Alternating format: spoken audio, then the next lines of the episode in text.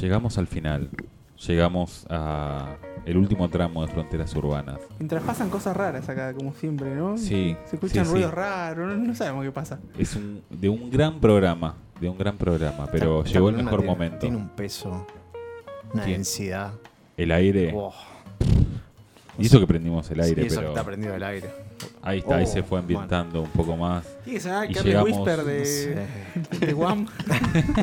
No, de John Michael. John- Aunque, a- aunque la, la- la semana pasada, nos está acusando que la semana pasada lo utilizamos para lavar nuestras culpas, no fue así. Yo no me, no me sentí así en ningún que- momento. yo no tuve nada que ver con nada de eso. están las pruebas en Spotify y es solo escucharlas. No sé. Se divirtió No un sé, poco, se pero divierte, bueno. Como todos los programas. Sí, pero no, nada que no se pueda transmitir. Está en las redes. Eh, el Señor de la Noche va a presentar la película El Señor de la Guerra. Claro. Y va a sonar Don Omar. Y vas a... Sí, bueno, eh, no me acuerdo. Ah, esto surgió en una charla en la semana en, en nuestro grupo de WhatsApp que el señor Edgardo Núñez, no recuerdo bien por qué, dijo que era como el señor de la guerra, que no importaba para quién. Dije que yo no sufro las tormentas, que yo soy la tormenta. Bueno, no sé si era textual, pero es una película con muchas frases ¿no? que pasaron como la historia. Es del 2005, dirigida y escrita por Andrew Nichol, que es medio como su gran hit, pero fue el guionista de, de Truman Show. Ah, bueno. Gran película. do- Dos grandes películas. No, sí, pero esta es... Esteban, ¿la viste El Señor de la Guerra? Pues nunca ves nada de lo que No, comentamos. el señor de la guerra sí. Bueno, la de Nicolas DVD. Cage con el avión que está. Que tiene que con con los él. presos. sí, esa, ¿no? Y que se cambia la cara con otra. Ese, contra cara. bueno, justamente está protagonizada por Nicolas Cage, Jared Leto y Brigitte Moyhaman y la participación de Ethan Hawke.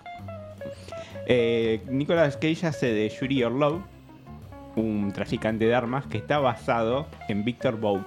Victor Bout o Victor Boot, no sé si por una cuestión de traducción o qué aparece de las dos formas. Que es una persona que nació el 13 de enero de 1967, pero no se sabe bien dónde. Porque. Nació. Como Gardel. El tipo nació. Sabemos que nació en lo que era la ex Unión Soviética, pero vieron que la, uni- la uni- Mi, mi hijo es así, no le hicimos partida de nacimiento, queremos que sea del mundo. como Ciudadano del mundo. Ciudadano del mundo, claro. la Unión Soviética se despedazó en tantas partes y tenía tantas repúblicas y estados metidos adentro. eh, la teoría, según eh, di- diferentes fuentes de servicios de inteligencia, los amigos de Seba, es que nació en Tayiki- en Tayikistán. De Seba Domínguez, ¿te acordás? Sí, sí. Eh, porque también se, se cree que nació en Ucrania, en la propia Rusia. Bueno, la, según la reconstrucción que hicieron, nació en lo que, lo que ahora se conoce como Tayikistán. Y su apodo es el mercader de la muerte. Qué buen apodo. ¿Cómo te dicen a vos? A mí me dicen Pochoclo, a vos el, el mercader de la muerte. Eh, Es, llegó a ser considerado el mayor traficante de armas en el mundo. Su época de apogeo fue entre finales de los 80 y principios de los 90, justamente aprovechando lo que fue la, la desaparición de la ex Unión Soviética, con tanto armamento, tanta Tanta cosita dando vueltas. ¿no? desorganización, es todo un medio de caos.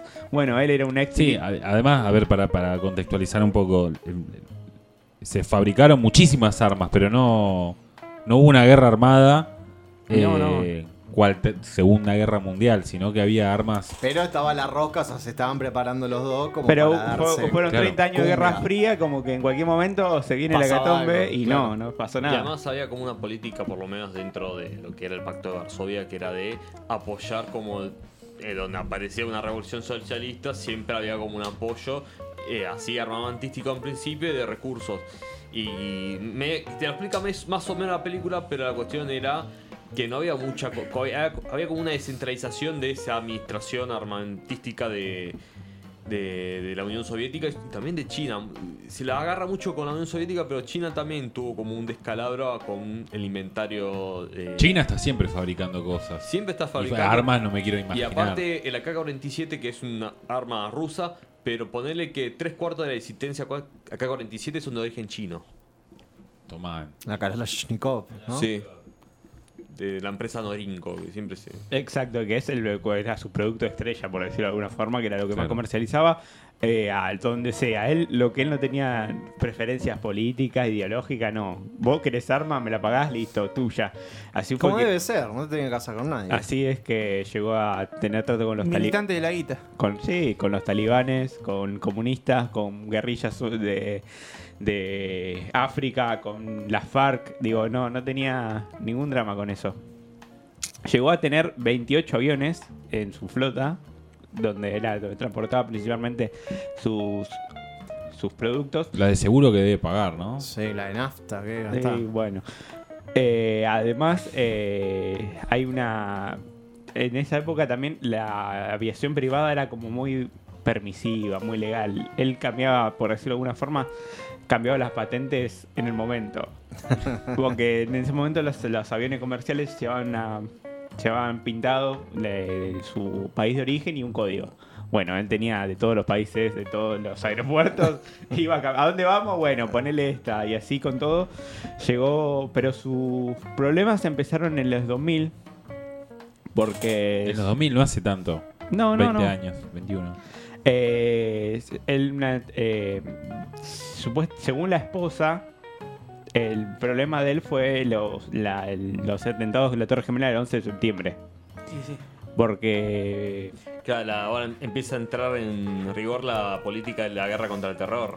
Exacto, y él tenía, además de ser vendedor de armas, hacía misiones solidarias o benéficas, no, humanitarias, perdón, a países de África o a zonas de desastre, provocados por sus productos también, y con el apoyo de la ONU, de Estados Unidos, de Inglaterra, como que siempre que cada vez que avanzaba una investigación por tráfico, dijeron, no, pero si él trabaja Es con bueno, nosotros, sí, Claro. lleva trabaja con- leche. trabaja con nosotros. Y bueno, eso se corta en 2001 porque eh, su- parte de sus clientes estaban los talibanes, acusados eh, principalmente a Qaeda y sus, nexos con el talibán en Afganistán, diciendo, bueno, este es el que le está vendiendo armas, vamos contra él. Ahí empezaron a, a enfurecer- mucho las investigaciones, incluso tuvo que escaparse de su casa en Bélgica, pero continuó operando hasta el año 2008, cuando fue detenido en Tailandia en una operación conjunta de varios países con Interpol, cuando el FBI se hizo pasar por miembros de la FARC para comprar, un- mira, tengo el catálogo, eran 800 de misiles tierra-aire, 5000 AK A47, explosivos C4 y minas antipersonas. Como quien va, ¿no? A comprar en Sí. Año Nuevo cohetes para tirar a 12. Dame dos globos, claro. dos sil- 10 silbadoras. Viste que en los barrios arman como esos puestitos en la calle en mitad del barrio. Claro.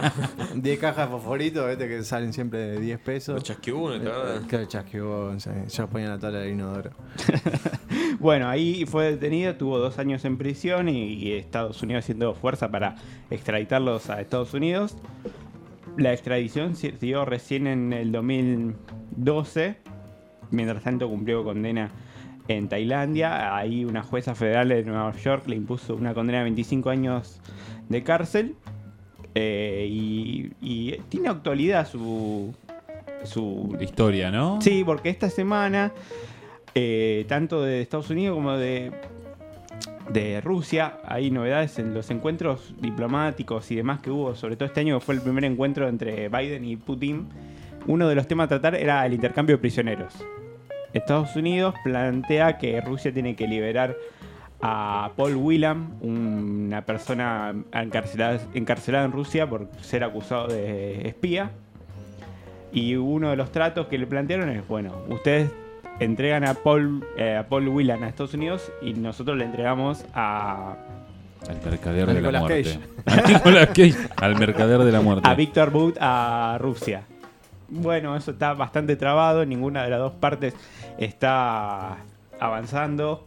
Si bien eh, Rusia hace sus intentos, tampoco es que se muere por tenerlo. Claro, sí, sí. en, en su territorio. Incluso su madre, eh, Reina Booth, dijo que le, le- le escribió una carta a los presidentes de ambos países solicitando la liberación de su hijo. Mi nene es bueno. Y además insistió que su hijo no es un terrorista, sino un empresario. Un emprendedor. Un emprendedor. contra del comercio, el emprendedurismo. Eh, se sabe muy poco de su vida porque fue muy, muy, muy reservado. Se sabe que tiene una esposa y una hija, pero no hay fotos de ellos, obviamente, porque lo agarraron en el juicio, pero no es que tenés todos los detalles. Por eso es que la vida en la película de- del personaje Nicolas Cage tomaron algunos retazos de lo que se Lo que conocía podían. y lo otro fue reconstruyendo. ¿La película de qué año perdón? De 2005, Mirá. cuando empezaba su tormento, por así Claro, decirlo. te iba a decir que era como que fue palo a palo con lo Y que. sí. Ni siquiera estaba preso en ese momento. No, no, fueron tres años después que quedó En preso. 2008, claro.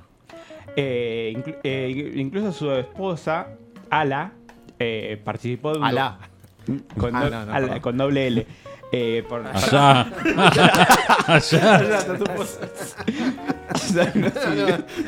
Es la tanda, es el aire, yo ya no entiendo mucho. bueno, participó de un documental que se llama The Notorious Mr. Boat del cineasta Tony Berger eh, del 2013 y conta no, No se, se puede, puede, no se puede. muchachos. ¿cuántos años tienen? ni la secundaria están los chicos de esa manera Yo creo que, creo que tendrían que salir muteados. Seguimos, seguimos, seguimos. Sí, bueno, Tony. y él, donde ella ahí contestó, si bien no le gustó nada cómo quedó el documental, porque en- entregaron a parte de sus archivos familiares, hizo, ella participó, después no le gustó nada cómo quedó, pero ahí es donde se conoció que ella dice que el atentado del 11 de septiembre complicaron las cosas en sus negocios con Afganistán, porque el gobierno de Estados Unidos empezó a presionar a todos los países árabes de alrededores que corten relaciones comerciales con él. También tenía clientes, eh, muchos dictadores de África. Incluso, bueno, la película un poco explora ese camino. Y una de sus principales perseguidoras, por decirlo de alguna forma, llamaba Kathy Lynn Austin, eh, una experta en tráfico de armas, paz y seguridad de derechos humanos, que en 2007 salió la noticia que iban a hacer su propia película, como la némesis del señor de, De la de mercader la de la, guerra, muerte. y le iba a interpretar a Julian Jolie. Y no pasó. Y no, no pasó. Porque es Bueno, en la película está interpretado por. Ethan Hawke. Pero es una persona de Sí. Interpol más. Esta es como más la, la mente, digamos, atrás de, de su arresto. Y parece que se complicó el tema de los derechos. No Claro. se dieron y nunca más hubo novedades. Y otra cosita investigando que, que encontré es que es fanático del tango. Mira, Él dice que nació su, sus visitas por Sudamérica siempre tuvieron relacionados en primera instancia por su fanatismo por el tango. O sea que. Vino acá a Una- Argentina. San Telmo estuvo seguro. Eh, no, no, no aparece en registro, pero me suena raro que vayas a Colombia a, apre- a aprender tango, ¿no? Porque él tenía trato con la FARC. claro, de verdad. Por lo menos, Sí, sí. tanto te gusta el tango, no dijo, no, me gusta la cumbia y Claro, claro. dijo, me gusta el tango y quería ir a aprenderlo. Y así fue que empezó sus relaciones en Latinoamérica y su relación principalmente con la FARC, que en parte fue lo que lo terminó. ¿aparecerá una foto de los 90 él con Con el Diego, con Menem. Susana Jiménez, muere acá? Todo. Alfano. bailando el tema Emilio de... Dizzy. de- Tú eres para mí. Vilas. Sí, me parece que. Yo pongo la pirotecnia. dice. Lo que sí se sabe también es que su hermano Sergei trabajaba con él y que, que fue el que Che, le gustaba la droga como. en el que pasó, en el que se basaron para hacer a Vitaly Ortov, que es eh, eh, Jared Leto. Jared Leto, sí. A ese Ah, no tenía el hermano entonces, ¿es real? Sí, sí, tenía un hermano y también trabajaba Claro, para él. En la película estaba destroncado, pero mal. Que la película está... Pero no se sabe qué pasó con el hermano. No. Cuando la No, no, habrá terminado Sí. muerto en alguno de Y, los. este, en un ambiente bastante difícil. Sí, sí. Te- te- Habrá terminado. Si alguien no vio la película, está disponible en Amazon, en Stremio y en varios lugares más, pero bueno, legalmente en Amazon En está. Amazon está legal. Ok.